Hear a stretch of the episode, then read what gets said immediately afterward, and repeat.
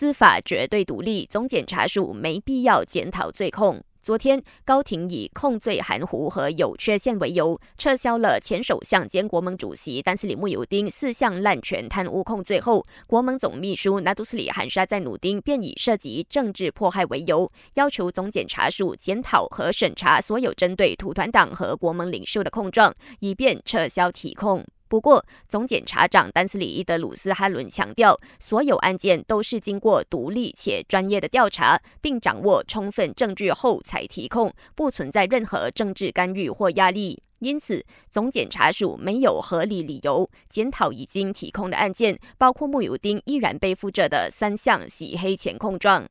六州选举结果尘埃落定，继登家楼之后，滨州十名行政议员今天也正式宣誓就职。根据名单，行动党一共有七人，公正党两人，而乌统则有一名代表。针对公正党行政议员人数从原本的三位减少到两位，首长曹冠友坦言，这是根据各个政党在选举中的输赢而定。乌统在本届州选一共只赢得十九个席位，但在森州的表现倒是还不错，取得了十四席，与西蒙的十七席不相上下。乌统森州联委会主席纳杜斯里加拉鲁丁表示，根据这个成绩，乌统希望能争取到五六个州行政议员的职位，但就强调一切还需要等他和森州大臣纳杜斯里阿米努丁商讨后再做决定。感谢收听，我是子喜。